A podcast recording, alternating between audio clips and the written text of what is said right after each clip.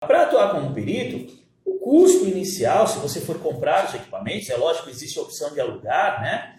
Mas ainda assim é um custo. Se você for comprar os equipamentos, você vai gastar aí cerca de 70 mil reais só, só de equipamentos, né?